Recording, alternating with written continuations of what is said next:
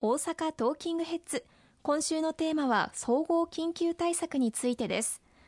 コロナ禍はもちろんロシアによるウクライナ侵攻などに伴う物価上昇の影響で今国民生活に大きな影響がどんどん出ていますよね。そうですね。あのオープニングでも少し触れましたけれども燃料価格ガソリン灯油軽油重油といったさまざまな燃料価格が、え、高騰していまして、え、そのことがトラック業界バス業界あるいはタクシー業界などの輸送業界はもちろんのこと輸送コストというのはあらゆる商品に反映されますので他のさまざまな商品にもさまざまな商品の値上げにもつながっています。さらには、このウクライナ侵攻を受けて、ロシアは原油、また LNG の生産国、輸出国でもありますので、国際的な燃料価格をさらに今後押し上げていくということが懸念をされている。それに加えて、ま、日本は輸入するにあたって、為替レートが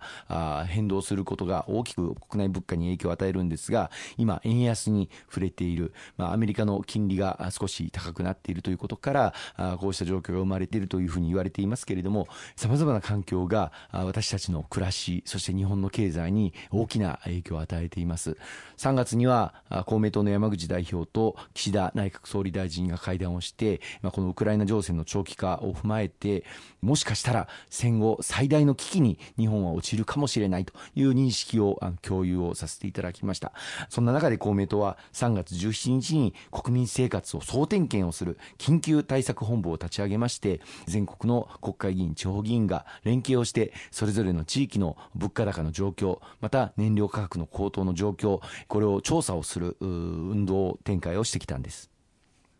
今石川さんがおっしゃっていただいたようにこの国民生活総点検緊急対策本部を設置してさまざまな現場の声を吸い上げてこられたということなんですよね。そうですね。3月28日には第1弾の申し入れをあの政府に対して行わせていただいて、その翌日には岸田内閣総理大臣から新たな経済対策を4月中に取りまとめるという方針を示していただきました。その後も各地域の現場の状況を把握をし、党本部でこれを集約をしてきた結果、全国から2000件のご意見、ご要望をいただくことができました。本当にあの多くの皆様からご意見を寄せていただいたことに感謝を申し上げたいというふうに思います。さらにそれに加えて、4月の初旬から約2週間かけて、各種団体、47の団体からヒアリングを行わせていただいて、例えば農家の方々、ハウス栽培にも燃料価格の高騰が直撃をしております。あるいはスーパーなどの現場視察もあの行わせていただきました。バス事業者、トラック事業者、あるいはタクシー事業者の方々からも直接ご意見をいただいてまいりました。こうしたさまざまなご意見を踏まえて、4月の14日には新たな経済対策の中身に向けた緊急提言第2弾を岸田内閣総理大臣に提出をさせていただいたところなんです。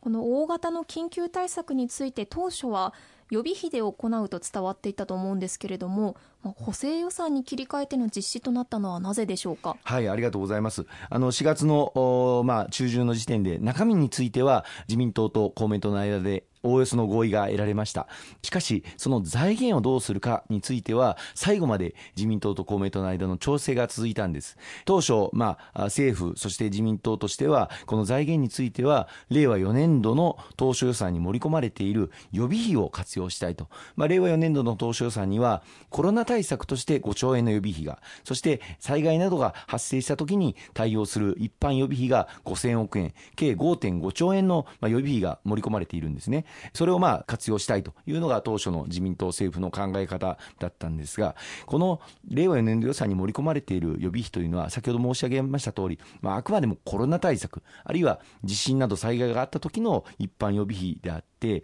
コロナ対策は今後ももしかしたら第7波が発生するかもしれませんし、ワクチンの調達や治療薬の確保、こういったことにしっかりと使えるように残しておかなければいけないというふうに考えます。さらには災害などが発生した時に予備費が使ってしまってもうないなんていうことになっては目も当てられません。そういう意味で我々公明党としてはこの予備費は今後起こり得るコロナの感染対策とかあるいは災害のために国民の皆様に安心していただけるように残しておくべきだと。必要な財源は必要なんであれば補正予算をしっかり組んで残しておくべきだと。しかも6月15日が国会の会期末なんですけれどもその後には参議院選挙が予定されておりますからしばらくの間国会を開くことができません。そうしますと、もしその時に何らかの緊急事態があって、補正予算を組もうと思っても組むことができないんですね。そうすると、この通常国会の間に、やはり補正予算を組んで、必要な財源をしっかり確保して、また予備費も必要な時に使えるようにきちっと残しておく、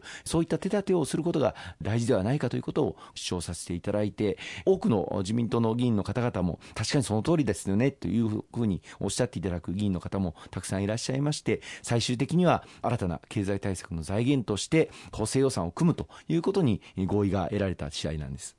まあ、ただちょっと嫌な言い方にはなってしまいますけれども夏の参議院選挙を目の前にして経済対策を行うことは、まあ、選挙対策じゃないかという、まあ、ツッコミも想定されると思うんですけれどもそういったことに対してはいかがですか？あの選挙対策ということでは全くありません。もともと自民党が補正予算を組むことに後ろ向きだった理由の一つが、実は補正予算を組むためには予算委員会を開かなければいけません。そうすると、まあ、テレビで中継される予算委員会で、まあ、野党からいろんな突っ込み、えー、指摘、批判を受ける、内閣支持率を下げてしまうかもしれないという懸念もあって、補正予算ではなくて予備費でやってはどうかということを、まあ、政府自民党は言っていたんですね。つまり予算を組むということが必ずしも、まあ、選挙対策上有利かというと、まあ、そうではない、えー、見方もあるということをご承知おきをいただければというふうに思います。国会日程も非常にタイトですし、予算委員会を開催をして、論戦を張って、この物価高、あるいは燃料価格の高騰における、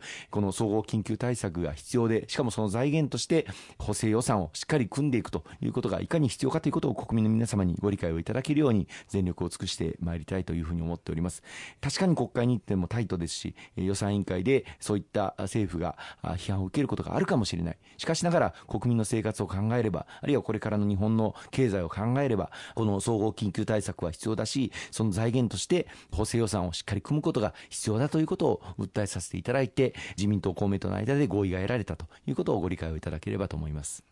わかりました。ありがとうございます。